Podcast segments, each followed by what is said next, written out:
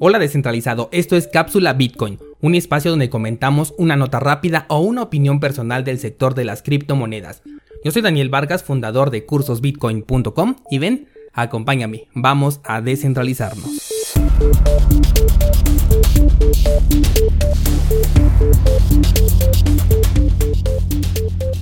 Sorprendiendo más por la velocidad que por el acto, la Fed ha decidido esta semana recortar de un tajo las tasas de interés en un punto 5 cuando normalmente lo hace en un punto 25. Y vete acostumbrando a la siguiente frase, esto no sucedía desde la crisis del 2008.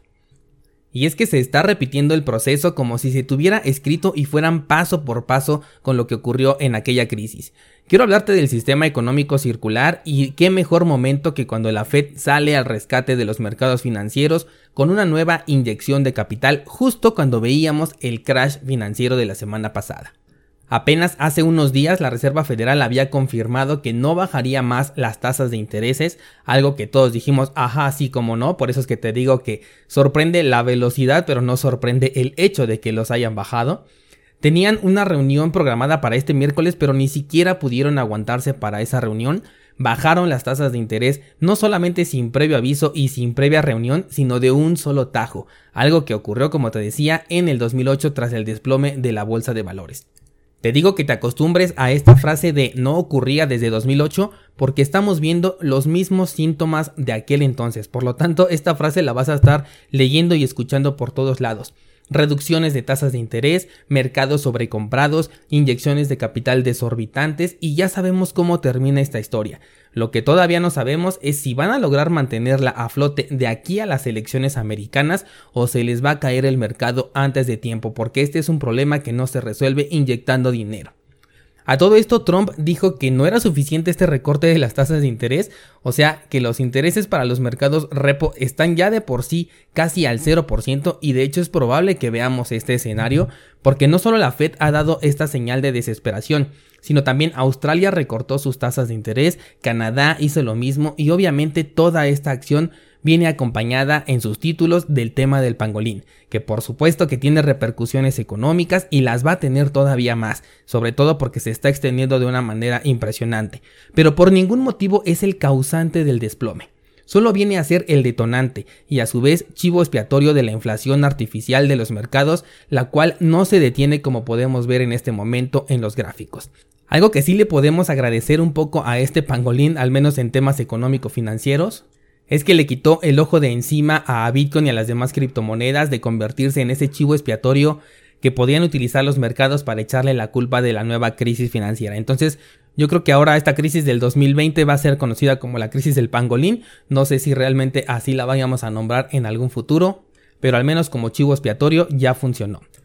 Y es que el sistema económico en el que vivimos está hecho para que el dinero siempre regrese al sistema. Ya he tocado por encima este tema en ocasiones anteriores y si no te acuerdas de ello es porque seguramente no le has dado seguir a este podcast, así que soluciona ese grave problema que tienes ahora mismo.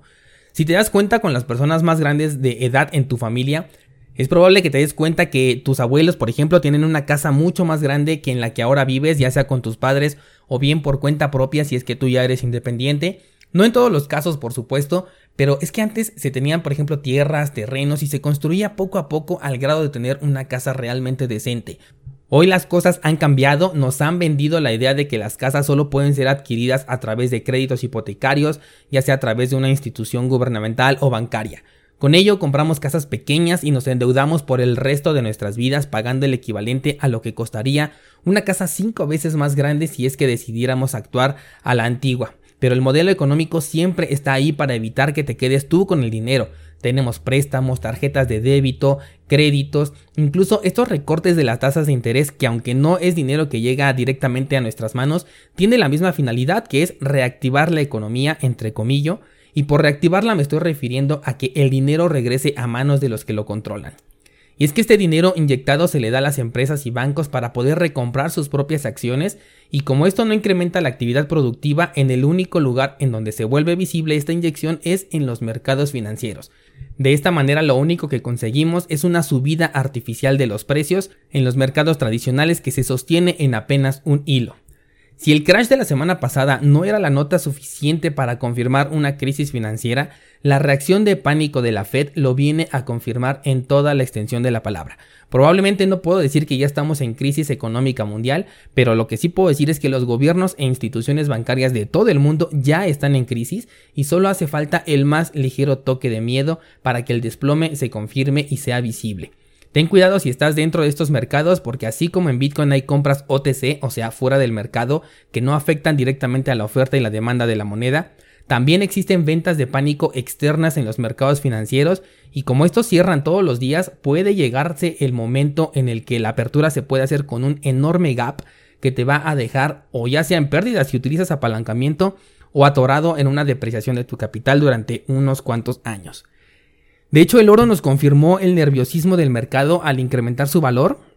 Después de que cayó junto con los principales índices la semana pasada, se recuperó de manera muy rápida Bitcoin se mantiene hasta ahora en su movimiento estancado cerca de los 8 mil dólares, pero con la ventaja eh, fundamental de que la incertidumbre está creciendo día con día y también de que el halving está a prácticamente dos meses de ocurrir, por lo que podemos estar en la base de un nuevo movimiento alcista en las faldas de esta montaña que vamos a ver en un futuro que puede comenzar ahora mismo y terminar hasta dentro de un año, como por ejemplo lo vimos en 2016 con el movimiento que comenzó y terminó hasta diciembre de 2017.